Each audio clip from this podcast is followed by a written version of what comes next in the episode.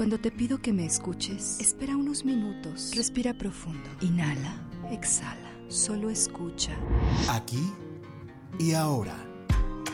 Invitamos a especialistas, profesores, conocedores y personas experimentadas para que compartan con nosotros sobre temas de inteligencia emocional y meditación.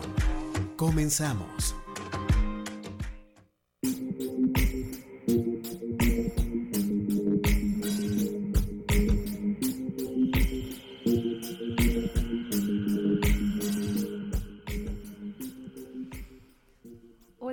Buenas tardes. Un placer estar nuevamente contigo este jueves a través de las frecuencias universitarias aquí en la ciudad de San Luis Potosí. Por supuesto, también transmitimos a Matehuala y algunos lugares del altiplano potosino. También saludo especialmente a quienes nos siguen a través de nuestra radio en línea, nuestra página radio y televisión.uaslp.mx y muy especialmente lo tengo que hacer también a quienes en este momento se están conectando a través de mi página Erika Aguilar Meditación en Facebook. Aprovecho para invitarte a que le des like y que nos sigas. Como ya es costumbre, también te recuerdo nuestros números aquí en cabina, 448 26 13 47, 488 125 0160, allá en Coara, en Matehuala. Un saludo a toda la comunidad universitaria y a toda la sociedad matehualense. Y por supuesto, nuestro WhatsApp 4446 004414. Ángel Daniel Ortiz me acompaña en cabina como cada jueves y viernes y también Alex López en streaming apoyándome. Y esta semana nuestro tema es Zen, una perspectiva a la vida cotidiana.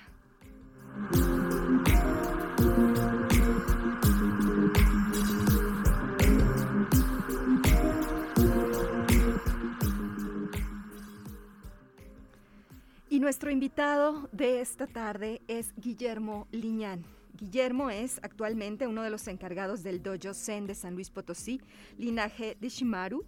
Tiene 10 años de experiencia impartiendo distintas técnicas de meditación, 6 años practicando e impartiendo Sazen y seguramente algunos de ustedes o muchos de ustedes lo recuerdan porque ya ha estado con nosotros en el programa y es un placer, Guillermo, estar nuevamente contigo muchas aquí. Gracias. Muchas gracias y saludos a todos. Muchas gracias por escucharnos y sobre todo gracias por la invitación nuevamente.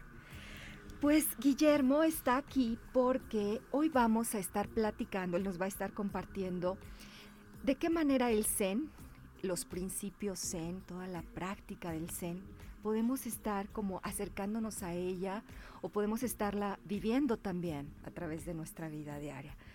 Entonces, Guillermo, para aquellos que no hayan tenido la oportunidad de, escucharnos el programa en donde platicamos sobre el sasen, que nos dirigimos más a lo que es la técnica y la postura de meditación, platícanos qué es el zen, por favor. Bueno, para todos aquellos que no estamos familiarizados con el término del zen, pues bueno, hay que recordar que el zen no es otra cosa más que una escuela de budismo. Eh, así como hay diferentes escuelas eh, que, que nacen a raíz de diferentes religiones, voy a poner el caso del cristianismo, eh, pues bueno, el budismo no es una excepción. Eh, la única diferencia es que en el budismo eh, algunas corrientes son más filosóficas que religiosas. Y el Zen es una de ellas. Es una corriente filosófica que tiene su origen básicamente en China, cuando las enseñanzas del Buda, lo que es el Buda Dharma, sube a China y se mezcla con el taoísmo.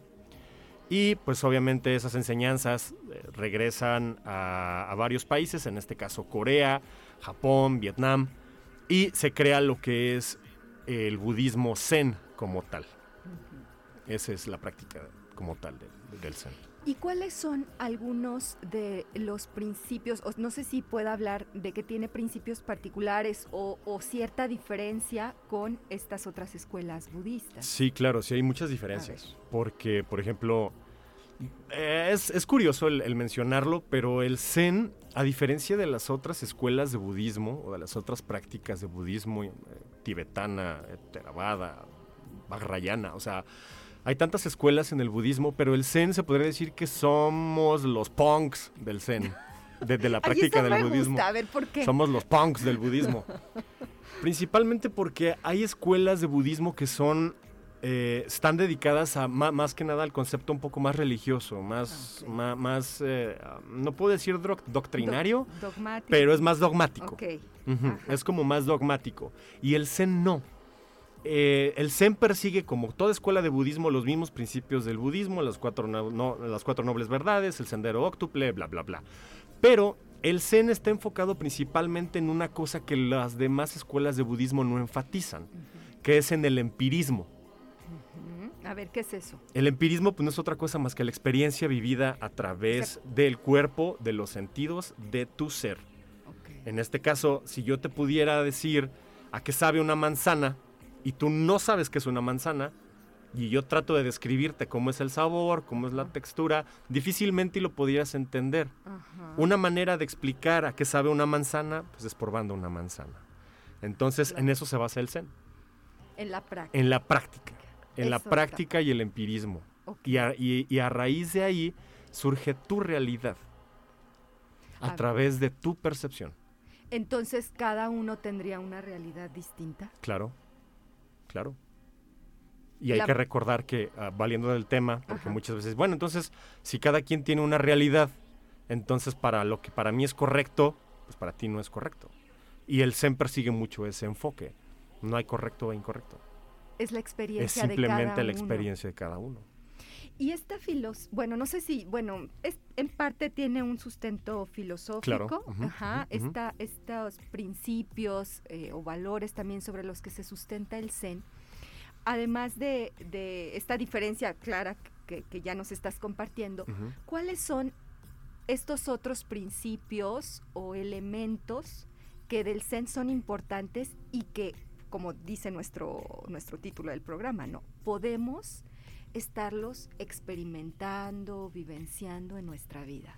Mira, básicamente como cualquier escuela budista, como ya lo mencionaba, el Zen persigue, eh, hay, cuatro nobles principios y un sendero óctuple que, todo budista debe seguir.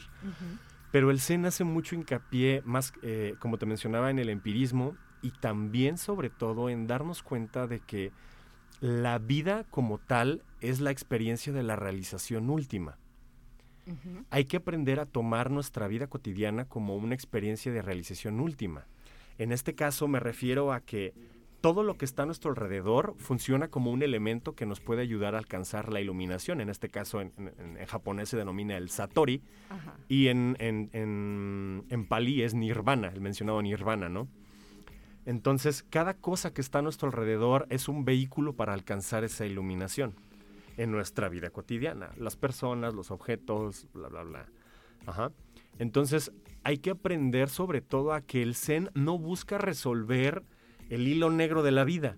Simplemente trata que a través de nuestra experiencia podamos verdaderamente encontrar lo meramente importante que qué es conocernos a nosotros mismos. No es buscar a Dios, puesto que el budismo es una, es una práctica no, no teísta, pero sí tratar de encontrarnos verdaderamente es lo que persigue el Zen. La naturaleza del Zen es lo que busca.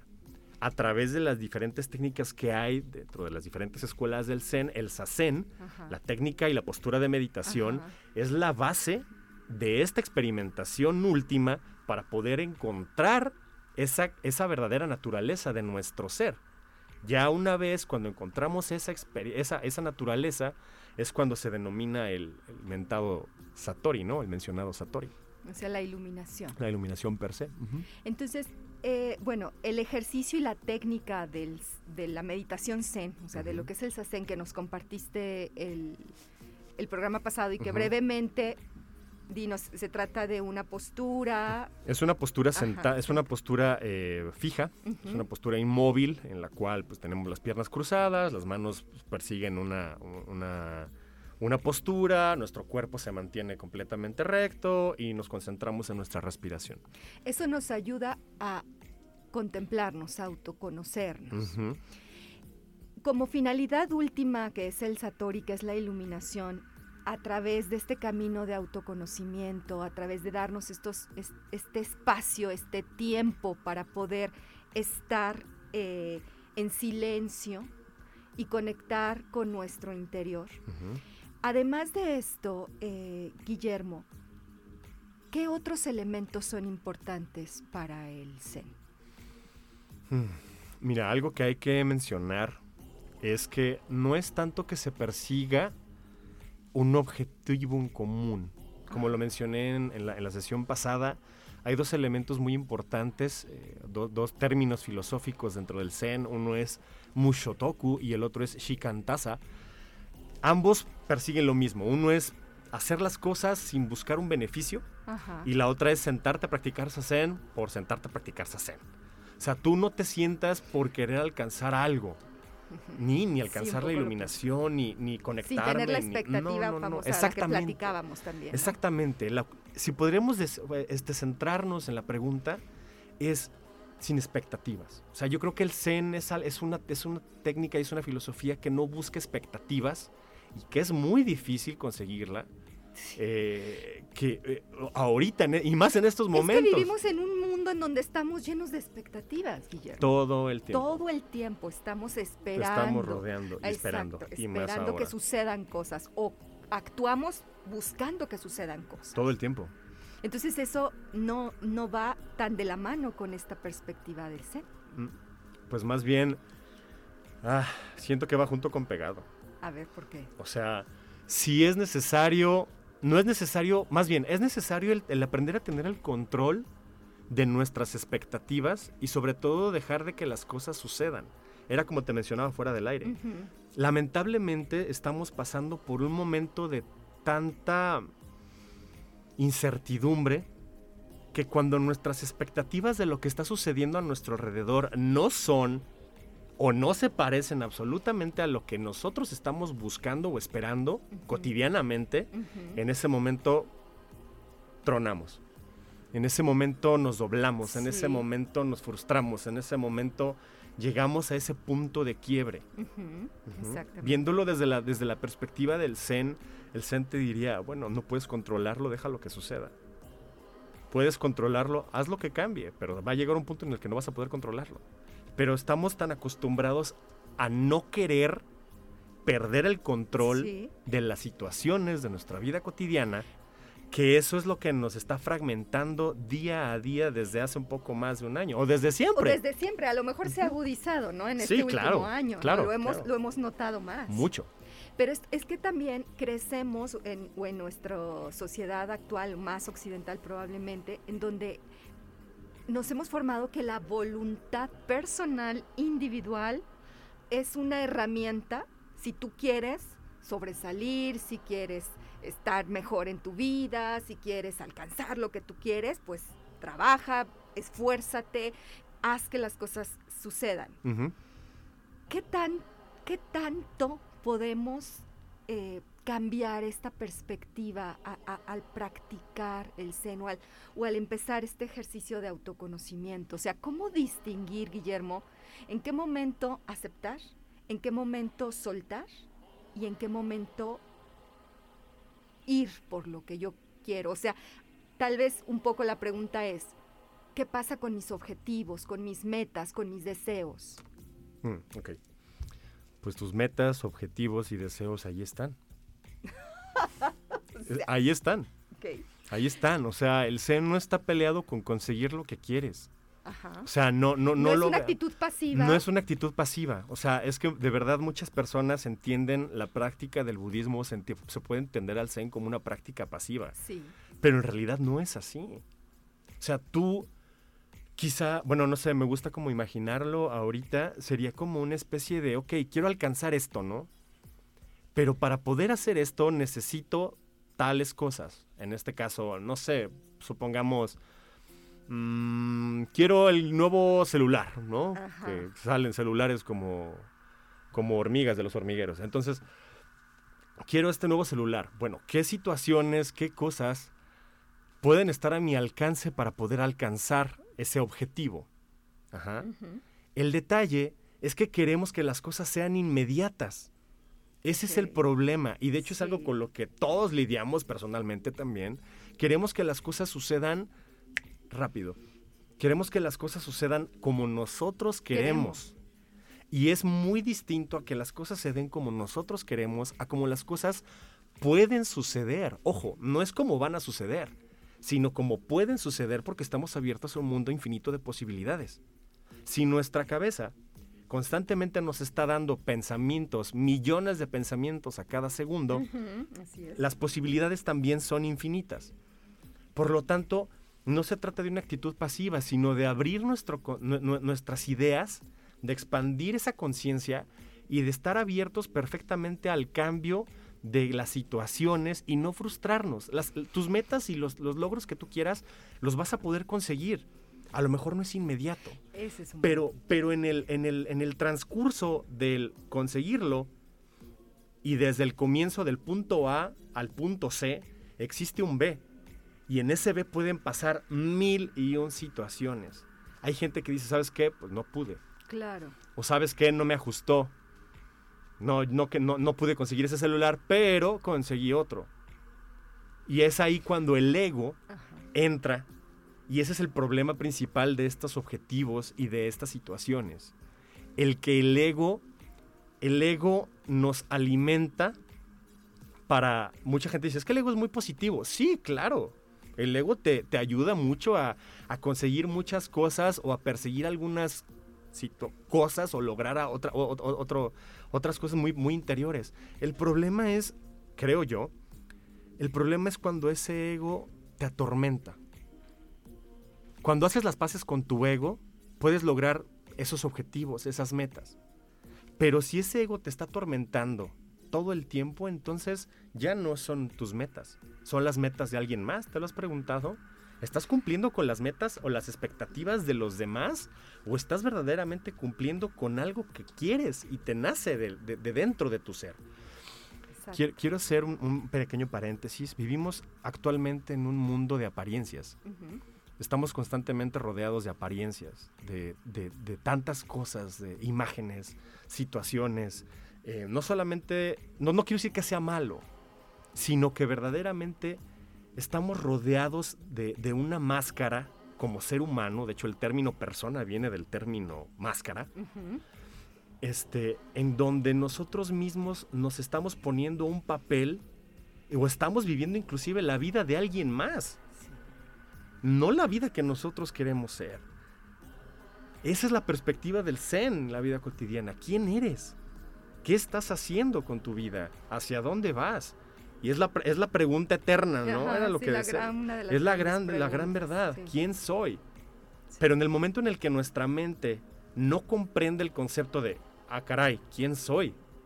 En ese momento entramos completamente en shock y nos aterra el tener la incertidumbre de que nuestras metas, nuestros logros, nuestros sueños, nuestros anhelos, todo lo que queremos, no, lo conocemos, no sabemos a dónde vamos. Totalmente de acuerdo. Pero todo parte desde la raíz de no saber quién, ¿Quién soy. Exacto. Fíjate que están llegando algunos comentarios y quiero empezar a leerlos porque es, muy interesante. Pienso que ahí nos va a enriquecer muchísimo. Por ejemplo, bueno, muchos saludos, Marco Antonio. Sí, ya queremos la meditación presencial. Yo estoy de acuerdo contigo, Eric. Muchos saludos. Luis Ángel, a ver, refiriéndose a algo que dijiste un poquito hace unos momentos. O sea que lo que nos explicabas al principio, que todo es relativo, no hay leyes universales sobre qué es correcto e incorrecto. Mira, una cosa, si nos metemos a leyes universales, vamos a poner un ejemplo. Una ley universal es que los carnívoros se comen a los herbívoros. herbívoros. Ajá. ¿La aceptas? O sea, pues es un hecho ahí. Es un hecho. Es un hecho. Una ley universal es que se mete el sol, sale la luna. Ok. ¿No? Ahora, un código ético o, según tus creencias filosóficas o éticas, de mis creencias éticas a tus creencias éticas ya hay mucha diferencia. Esperamos que te hayamos respondido. Espero que sí, si no. Si no, ahorita nos dices. Kevin, saludos para todos.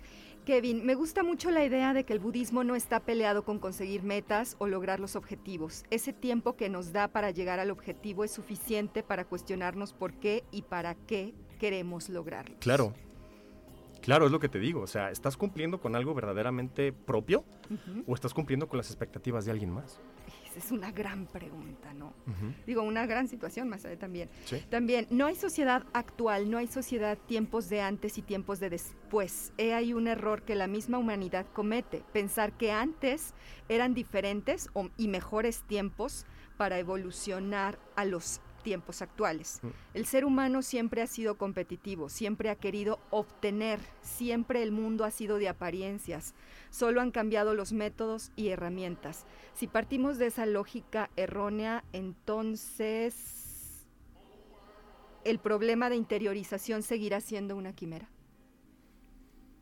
Si tú quieres verlo como una quimera, es una quimera. Si quieres verlo como algo fácil, es algo fácil. Ahí está tu, Es tu tu experiencia y tu perspectiva. perspectiva. Claro. Eso a mí también me gusta del Zen. Sí, es tu perspectiva. O sea, ¿qué, qué es? O sea, si tú quieres ver las cosas difíciles, o sea, un ejemplo muy básico. Creo que nunca me imaginé que yo iba a estar transmitiendo un, en un programa de radio. Dije, uy, qué difícil, ¿no? ¿Qué necesito para, qué, qué, qué energía, qué espacio eh, necesito para poder estar aquí? Y aquí estoy. O sea, ¿qué, qué, qué cambió? A lo mejor mi manera de pensar. Si tú lo quieres hacer difícil, pues va a ser difícil. Bien, gracias. Kevin también nos dice, la idea del Zen que, que tiene... Ay, se me fue. La idea del Zen que tiene Sawaki, Ajá, Kodo Sawaki Roshi. Perdón, ok, respecto a que el budismo es encontrarse a sí mismo en nuestra individualidad, pero sin individualismo. A ver, explícanos eso. Eso está bien interesante, Sí. Porque es, es lo- justamente lo que les estoy comentando. Ajá, El Zen no busca otra cosa más que desaparecer la máscara. El ego. el ego. Pues no tanto el ego, sino la máscara. A ver, Porque nuestro ego es, es, es esa parte que nos... Hay que aprender a no satanizar el ego. Porque, tiene- nos sirve, ¿no? nos sirve. A final de cuentas nos sirve. Pero es como te decía, hay que aprender a hacer las paces con el ego. El, el ser, el, el acercarte a tu individualidad como tal de, de- de ser humano De es- Guillermo, de Luis, de, Erika, de, todos. cualquiera. No está mal, porque Ajá. a lo mejor y a mí me gusta comer mucho picante, ajá, pero a Erika no. O a lo mejor y yo sí, tú eres más, a lo mejor más aprensiva de tus emociones, a lo mejor yo no. Pero ¿cómo lo vamos a ver? ¿Cómo- Hay, hay verdaderamente tantas personas que no conocemos lo que verdaderamente nos gusta, lo que verdaderamente sentimos. Estamos acostumbrados a, a decir todo el tiempo, sí, sí, sí, sí, sí, pero no podemos decir no. Y si decimos no, sentimos culpa. Sí. Y hay tantas situaciones de ese tipo, por poner ejemplos muy burdos, que nos alejan tanto de nuestra, de nues- del conocernos a nosotros mismos, ¿sí? Desgraciadamente, muchas veces el conocerte a ti mismo se presta a que eres un egoísta y que te alejas de todo el resto del planeta y no es así. Si quieres conocer a los demás, primero conócete a ti mismo. Tampoco voy a llegar al tema utópico de, ah, es que, co- como, como, como el comentario que nos decía, entonces es un, es un tema, es una quimera el, el, el, el- meternos en nuestra, en nuestro, en nues- en nuestra, en nuestro cosmos, en, lo que nosotros somos y lo que nos hace ser, pues la verdad es que no, no, no, no, le veo el caso de, de, de, de, de meternos en más problemas. Simplemente se trata de aprender a conocernos para, para poder conocer nuestro entorno, porque a final de cuentas seguimos estando eh, dentro del mismo ámbito, seguimos compartiendo el mismo aire, seguimos compartiendo todo. A eso se refiere de encontrarnos en nuestra individualidad, Claro. pero sin individualismo. Claro, ¿Verdad? al 100%. O sea, en esas diferencias que cada uno de nosotros tenemos, pero en una conciencia de que- Colectiva. exactamente. Eso está padrísimo. Hacia allá es la invitación. Esa es la invitación. Pues es momento entonces de darles otra invitación que es irnos a un pequeño corte. Regresamos para seguir hablando con Guillermo Liñán sobre Zen, una perspectiva a la vida cotidiana. Déjanos todos tus comentarios a través de nuestras redes sociales y a través del 44 46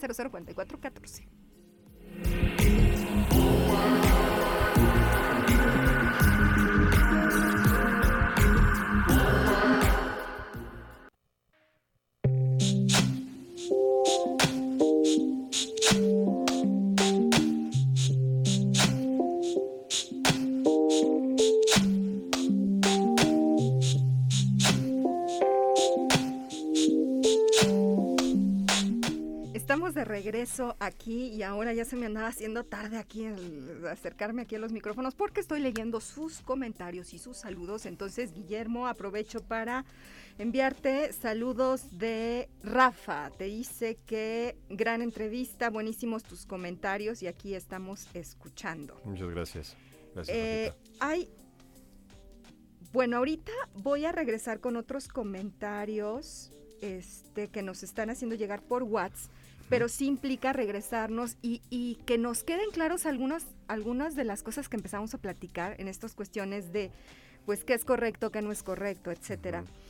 Porque quiero dar pauta primero a nuestro ejercicio, que ya es costumbre aquí en nuestro programa, nuestro pequeño ejercicio de meditación. Adelante, Ángel.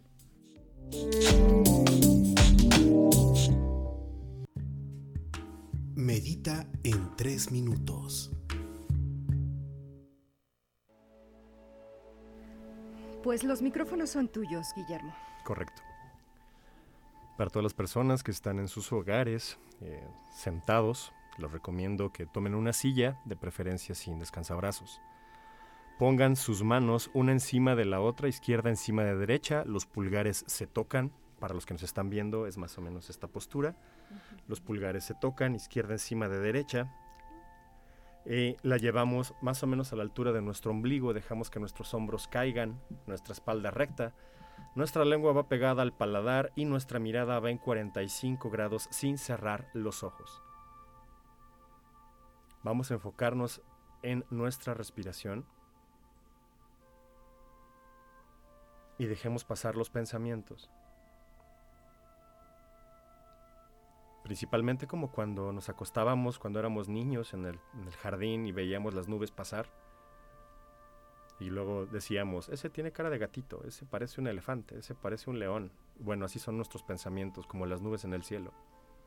Dejemos pasar esos pensamientos. Dejemos pasar esas ideas y no nos aferremos a ellos. Concentrándonos en nuestra respiración en el aire que entra y en el aire que sale por nuestra nariz.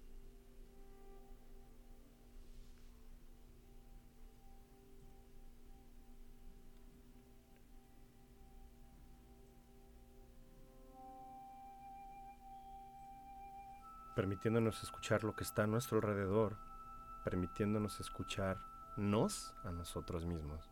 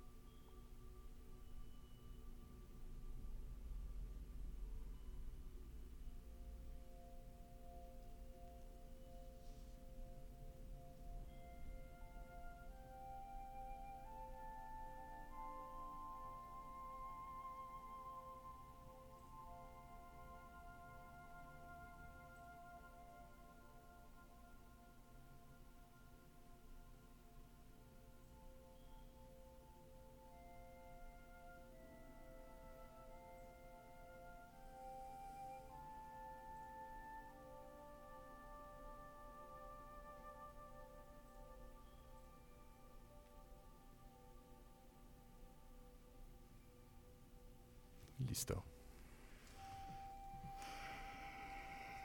Pues estamos aquí y ahora en nuestro programa semanal y acabamos de hacer esta pequeña práctica, este pequeño ejercicio que Guillermo, como practicante de budismo zen, como encargado de dojo y con una amplia experiencia, nos acaba de guiar. Muchas gracias, Guillermo. De nada. Quiero continuar hablando contigo respecto a, esta perspectiva del Zen en la vida cotidiana, pero también quiero dar paso a unos mensajes en WhatsApp. Y nos dice Luis, abonando a lo que preguntaba hace ratito respecto a que, bueno, entonces quiere decir que cada uno de nosotros este, tenemos lo que es correcto y e incorrecto de manera individual, lo que nos platicabas hace ratito. Entonces nos dice, bueno, entonces esa es una relativización exhaustiva de las cosas, es una manera de evadir un compromiso inherente que tenemos como seres humanos ante la humanidad y este mundo. Por ejemplo, dice, si el día de hoy saldría a violar niñas de 13 años, al cabo eso es correcto para mí, aunque para otros no lo sea. O por ejemplo, eh, si yo creo que es correcto meterme ahorita en la cabina de transmisión e interrumpir el programa y encuerarme es válido, como quiera es mi creencia, no hay ley o norma y nada tiene que ver con las leyes de física expuestas anteriormente que lo impida, entonces es válido el comportamiento poco comprometido que expongo. Poco comprometido y respetuoso, dice que, que está exponiendo ¿no? en su comentario. ¿Qué nos puedes decir sobre eso, Guillermo? Pues, ¿qué te puedo decir?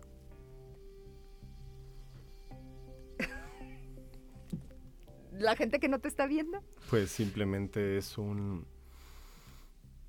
Creo que muchas veces, y siempre se ha tocado mucho el tema, y es curioso el hecho de que muchas veces radicalizamos mucho. Y es interesante porque, pues de hecho, es, o sea, los comentarios que hace el, amigo están muy bien. O sea, están bien y está muy bien justificado. Está muy bien justificado. O sea, está bien justificado. Aquí lo único, mi, pregunta es, ¿qué es lo que se busca? ¿Tener la razón? ¿Qué es lo que se busca? ¿Tener la razón acerca de que lo que hago es bueno o es malo, es correcto o es incorrecto? Si quieres tener la razón, adelante, ten la razón. Yo no sé. Yo no, yo no sé. Y también está bien saber que no sé. Eh, el aceptar que no sé. Es bueno. ¿Por qué? Pues porque va a ser malo. ¿Abre una perspectiva? ¿Abre posibilidades? ¿O nos confunde? Claro, nos confunde. El decir no sé nos confunde y nos aterra porque queremos tener la respuesta a todo. Ok, si el amigo quiere tener la respuesta a algo, adelante, está bien. Es que eso choca mucho con, con, nuestra formación. Con nuestra formación de que siempre tenemos que tener la respuesta a algo. Algo, exacto. Que siempre tenemos que encontrar cuál es el, fin último de, de, un pensamiento, ¿no? De un razonamiento, ¿no? Claro el apegarnos a nuestra a nuestro querer tener la razón lleva a muchas situaciones, muchas situaciones. que pueden ser Ajá. y como él dice no se trata dice es que estás evadiendo en, en, un infinito universo de posibilidades estás evadiendo una respuesta. Bueno y qué sucede si hay cosas que moralmente y como lo dije anteriormente moralmente y en base a un código ético no muchas personas lo, lo están de acuerdo pero para otras sí. Pero no, no, no significa tener la verdad absoluta de las cosas. Bueno, nos dice nada más, bueno, lo que, bus lo que se busca es debatir y construir criterios. claro. Ok, bueno, a ver, Guillermo, otra cosa. Eh, parte de lo que del acercamiento, de la información que hemos recibido respecto a lo que es la práctica del Zen, es que está más orientada hacia el ser y menos en el hacer, hacia la tranquilidad, un poco lo, lo decíamos tanto fuera del aire como un poquito en el programa, a una actitud, esta actitud de dejar ser, de dejar pasar, de, de, de soltar o de desapegar de desapegarnos a las cosas, a las personas, a los pensamientos, a las emociones. No. ¿Es así? No. ¿Por qué no? ¿Por qué?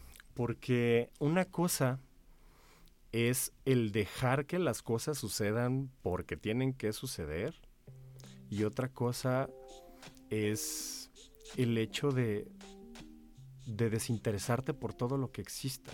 No sé si va por ahí la pregunta. Porque, por ejemplo, nosotros en el Zen no es, no es, tanto que nos adentamos tanto en el ser y en el hacer. Son dos, dos, dos cosas que van pegadas. O sea, no existe la espiritualidad fuera del cuerpo. no lo existe. No existe. Por lo tanto, como te mencionaba desde un principio, nuestro entorno, el hacer, es parte de ese vehículo de práctica constante. No están separados. O sea, era lo que te platicaba la vez pasada para todos aquellos que nos escucharon la, la, vez pasada que vine. Era de que a veces preguntan, bueno, ¿y cuál, qué es lo más este, misterioso o lo más esotérico que hace un practicante de budismo zen en su vida cotidiana, no? pues es lavarme los dientes, tender mi cama, eh, recoger mi ropa, lavar los platos, o sea, el manejar, el venir hasta acá, el estar aquí, el, mi trabajo diario. Eso es lo más misterioso y es lo más esotérico que hace un practicante de budismo zen. ¿Por qué? Porque dentro de toda esa práctica, si lo hacemos con conciencia, lo podemos realizar inclusive meditando, siendo conscientes de lo que estamos haciendo. Pero seguimos trabajando en nuestro interior. Es, por ejemplo, el, voy, a, voy a basarme de un cliché, ¿no? El encerar, pulir, ¿no? de, la película, De la película. Sí, famosa. De la película. El encerar, pulir es, es, el, es el, yo creo que es el reflejo más básico de la práctica del Zen. Bueno, ¿y esto para qué me va a servir? Porque al principio el muchacho no sabía de qué se trataba. Pero cuando se llegó la oportunidad de poner en práctica el encerar, pulir, ya fue cuando dijo, ah, caray, para esto era el encerar, pulir. Bueno, es, a eso me refiero, es un vehículo. El hacer y el ser están conectados todo el tiempo. O sea, no se pueden No pueden estar separados. Tu vida cotidiana y tu espiritualidad no pueden estar divididas. No puedes ser una persona en un lado y estar haciendo otro porque no, no funciona. La práctica del Zen también se puede realizar no únicamente entonces, bueno, lo hemos venido tratando de transmitir, no, no solamente en silencio y sentado y meditando, sino en el pulir y en, el, encerar. en el encerar. En el barrer, en el cocinar, en el trabajar. Un día, un día de práctica, o más bien un día de retiro en la práctica del Zen es cocinar, barrer, comer, hacer, ordenar el dojo, picar verduras, bla, bla, bla, bla, bla, bla, y hacer sasen. Y estas actividades, por ejemplo, cotidianas o que implica este, ordenar también nuestra vida en términos físicos, ¿las realizan, por ejemplo, la, la, gente que es practicante de Zen en silencio, Guillermo? Puede ser en silencio, se recomienda que sea en silencio. La verdad se recomienda que sea en silencio porque pues estás trabajando, ¿no? Estás atento. Pero pues si pasa alguien y te dice hola, no lo vas a ignorar. Y para quienes no somos practicantes de Zen, pero que queremos trabajar también o enfocarnos en, estos principios, que queremos eh, mm, generar más esa conciencia de lo que estamos haciendo y esa autoconciencia, ¿cómo podemos compatibilizarlo cuando vivimos en un mundo con un estilo de vida muy frenético, eh, en interacción constante, en donde estoy haciendo muchas tareas al mismo tiempo, en donde me piden resultados inmediatos, etcétera, etcétera. Pues aquí, la, aquí es un... Haz lo que tengas que hacer. Haz lo que tengas que hacer. A final de cuentas, ¿Cómo, cómo, lo, ¿Cómo lo llevo a la práctica? Es más, quitémosle, como dice la gran frase del budismo zen, ¿no? Cuando encuentres al Buda, córtale la cabeza. ¿A qué, qué, qué, quiere decir eso? Significa que tenemos que aprender a deshacernos de todos esos conceptos e ideas que, que, tenemos. Inclusive, ah, hasta el concepto del Dios mismo, ¿no? Del concepto de la felicidad, del concepto del trabajo, del concepto de que tengo que, tengo que. No tenemos que absolutamente nada. ¿Tenemos deberes y obligaciones? Claro. Pero de eso a que yo tenga que hacer esto, no necesariamente. Todo está aquí. Todos son nuestros conceptos e ideas. El inclusive, por eso, por eso se menciona tanto lo del Buda que hay que cortarle la cabeza. Inclusive nosotros, cuando encontremos al Buda, le tenemos que cortar la cabeza porque es un concepto, es una idea. Nuestra vida está regida por conceptos todo el tiempo, conceptos e interesantes puntos de vista. Por lo tanto, si tienes que hacer un resultado inmediato, hazlo. Si tú puedes hacerlo, hazlo. Si está en tus posibilidades hacerlo, hazlo. Si puedes cambiarlo, hazlo. Si no puedes cambiarlo, no puedes cambiarlo y punto. Es lo que te digo, esos conceptos nos rigen y nos taladran la cabeza todo el tiempo y todos esos conceptos nos alejan de el interiorizar verdaderamente está casi comprobado que el 70% de los pensamientos que tenemos no son de nosotros. La mayoría de los no son de nosotros. Todos esos conceptos, todas esas ideas no son propios de nosotros. Son de nuestro entorno, de otras personas, del trabajo, de los compañeros, etc. O sea, ¿cómo le puedo hacer si, si quiero adentrarme en el Zen? Pues olvídate de que estás haciendo Zen. Simplemente dedícate a hacer tu trabajo y sonríe. No te estoy diciendo que, que, que romantices el término de la tan mencionada felicidad, ¿no? Que nos atormenta todo el tiempo. Sí. Sino, si vas a hacerlo, hazlo. El término, el término eh, en el Zen para el trabajo eh, se, se, llama trabajo sin beneficio. Es el SAMU. El SAMU no es otra cosa más que hacer el trabajo y las cosas de tu vida cotidiana sin esperar nada a cambio. Hazlas porque te nace hacerlas. Punto. Y si no te nace, pues no las hagas. Es que ese es el problema. si no las haces, si no las haces, vas a decir, es que soy así. Híjole, soy el peor del mundo. Bueno, y si eres el peor del mundo que tiene. Es que estamos completamente atormentados constantemente. Totalmente, sí. Si lo hago, porque lo hago? Y si no lo hago, porque no lo hago? Y si lo hiciste y dijiste, híjole, lo pude haber hecho mejor. ¡Ah! O sea, nos estamos atormentando constantemente. Todo el, tiempo. Todo, el, tiempo. Por eso te digo, se trata de solamente hacer las paces. De hacer las paces con nosotros mismos y ser, ser permisivos con nosotros. Ya lo mencionaba el, ejemplo pasado, la, vez, la vez de la visita pasada. Es un antes que otra cosa, antes que practicar, es hacernos de las expectativas de nosotros mismos, las expectativas que tenemos sobre nosotros mismos.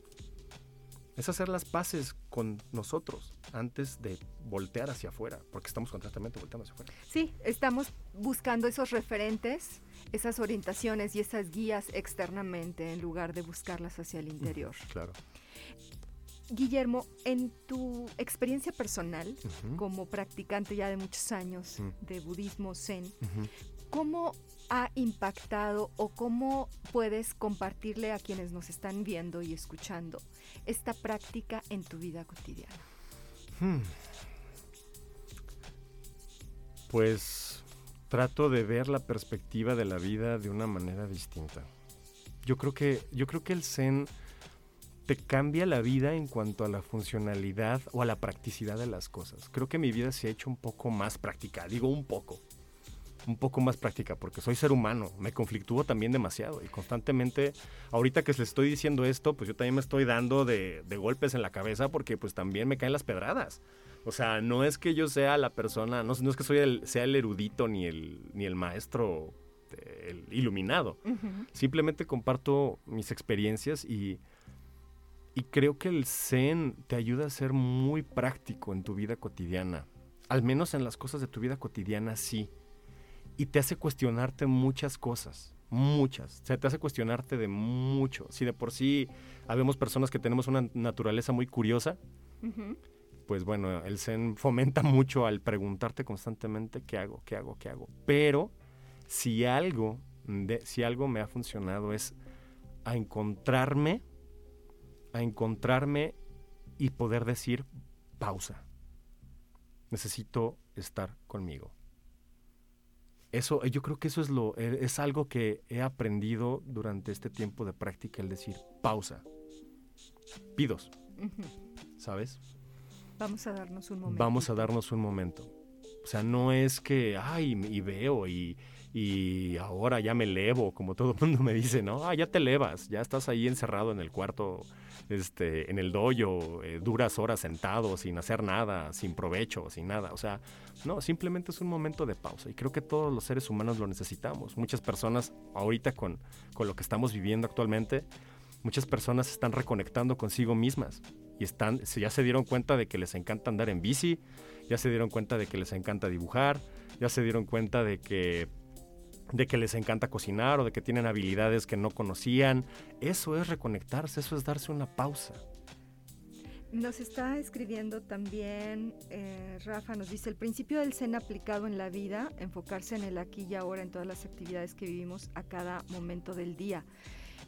Porque sí, em, lo uno a lo que estás platicando respecto a muchas de la, de la idea de que alguien como tú que tiene eh, experiencia en la práctica de la meditación vive de manera distinta o está un peldaño arriba del resto de las No. personas que no hacen esa práctica. No. Obviamente eres consciente de algunas cosas que otras personas quizá no, pero igual y tú no eres consciente de la perspectiva de esas personas. No eres más, no eres menos. O sea, esa idea, esa idea de, del espiritualismo que está tan sonado, el espiritualismo de, cajita, ¿no? El, el decir que porque hago esto soy mejor y tengo un estado de trascendencia más alto y soy más consciente y me baño y tomo ayahuasca y bailo y danzo y voy hago mil y un cosas. O sea, simplemente son alimentos para el ego.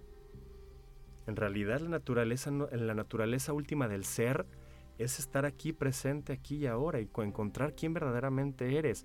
En la, en- en- en la universalidad de herramientas que existen en esta vida, no se trata de ver quién está arriba o quién está abajo. Se trata de vivir. Se trata de ser y sobre todo de saber quién eres. Para ir finalizando, Correcto. porque el tiempo se nos Sí, está terminando también, ¿qué recomendaciones, Guillermo, nos puedes dar a todos los que te estamos viendo y escuchando en este momento en, en esta relación o en esta aplicación del Zen en nuestra vida? Primero que nada, eh, una invitación para todos es, eso ya me, lo, ya me lo decía mi maestro y lo vuelvo a retomar, lo mencioné en la, en, la, en la en la visita pasada. No suponer, no supongamos. De verdad, el, el aprender a no suponer es una de las herramientas, pues no necesariamente del Zen, pero sí una herramienta bastante útil en nuestra vida cotidiana. No supongamos porque el suponer nos lleva a muchas cosas. O sea, creo que el esfuerzo, el esfuerzo que todos estamos haciendo actualmente nos lleva a suponer que tenemos que hacer esto, que tenemos que vivir de esta manera, que no podemos hacer otra cosa. ¿Cuántas personas actualmente estamos haciendo cosas que ni siquiera pensamos que íbamos a hacer? Pero como supusimos que nos casamos con esa idea, pues ahora ya nos aterra, nos, nos asusta el, el salir de esa zona de confort y de todo lo que sé. ¿no? Yo creo que el no suponer es una muy buena herramienta y sobre todo el, la, el, el término que te mencionaba, la permisión. A ver, ¿qué es eso? por La favor? permisión es, es un término, y les voy a poner el ejemplo de la permisión, es ¿qué prefiere ser? ¿La piedra que se desgasta con el paso del río? ¿O prefiere ser la piedra que está en medio del río y que deja que el agua pase a través de ella? Son dos cosas muy diferentes. Dos posturas distintas. Son dos posturas muy distintas. Eso está bien que lo reflexionemos. La invitación es que nos pongamos a reflexionar sobre Sí. eso. Y sobre ¿Cómo, todo... cómo estamos actuando en nuestra vida? Claro, ¿cómo estamos actuando en nuestra vida? ¿Qué quiere ser? ¿La piedra que se desgasta con el paso del río o la piedra que convive con el río y que deja que el río fluya? Ok. ¿Qué más? Adelante. Y pues yo creo que por último, el, el, el aceptar las cosas tal y como son. Nuevamente, La aceptación. la aceptación. ¿Cuál es la diferencia entonces entre la aceptación y la permisividad? Permisión. Permisión. La permisión. Pues el es como lo, que- lo que, lo que men- se mencionaba en el comentario que nos hicieron, ¿no? De, bueno, las leyes universales suceden. El aceptar es decir sí. El aceptar es decir sí. La permisión es dejar que las cosas sucedan, te afecten o no te afecten. Aquí depende mucho qué tanto dejas que te afecte. El decir, ok, sí, no sé, ¿tuviste un accidente? Sí. Eso es aceptarlo. Ahora, dejas que ese, ese accidente o que la culpa o que todo lo que te sucedió durante ese accidente te marque de por vida, eso es permisión. Ah, con el ejemplo nos quedó, pienso que más claro. Muy bien. ¿Algo más, Guillermo? No, creo que no. Pues ya nos dejas bastantes cosas que reflexionar. es muy interesante el sentarnos, el darnos unos momentos del- de nuestro día para reflexionarnos a nosotros mismos sobre lo que hacemos, sobre lo que queremos, sobre lo que buscamos. Eso es algo fundamental y retomo también parte de lo que comentaron algunos eh, de nuestros es- radioescuchas o eh, seguidores el día de hoy, ¿no? Eh, el estar en plena conciencia de nosotros mismos, que tú compartías también de nuestra individualidad, pero sin perder de vista que estamos juntos. Claro. Eso yo lo quiero recuperar en gran medida porque hoy en, en las circunstancias que estamos viviendo, pienso que parte de lo que podemos hacer ante el contexto es tener muy clara esta correlación que tenemos con los demás sin perder nuestra individualidad. Claro, a final de cuentas eso es lo que se persigue en cualquier práctica, la encontrar la verdadera naturaleza del ser, porque si la encuentras te das cuenta de que no estás exento de nada, no estás, tú no eres aparte, eres parte de un todo. Y como parte de un todo, la invitación es a que nos sigan escuchando, sintonizando cada semana a las 12 del día en nuestra sesión con invitados para escuchar más entrevistas. eh, como la del día de hoy con Guillermo, que a quien agradezco mucho tu tiempo y tu disposición para Gracias. estar con nosotros, Gracias a para todos. ponernos a pensar y a reflexionar un poquito. Y cada uno de nosotros piensa, pienso que podemos encontrar algo que nos resuena en nuestra vida, sea en un sentido o en el otro. Claro, Y eso es lo interesante. sí, El día de mañana a las siete y media de la mañana tenemos nuestra cita para hacer nuestra práctica de meditación también a través de estas mismas frecuencias universitarias y por supuesto la próxima semana nos escuchamos y nos vemos. Muchísimas gracias Ángel por estar aquí en cabina, muchas gracias a Alex también por estar acá en el streaming y soy Erika Aguilar. Nos escuchamos y nos vemos. Hasta la próxima.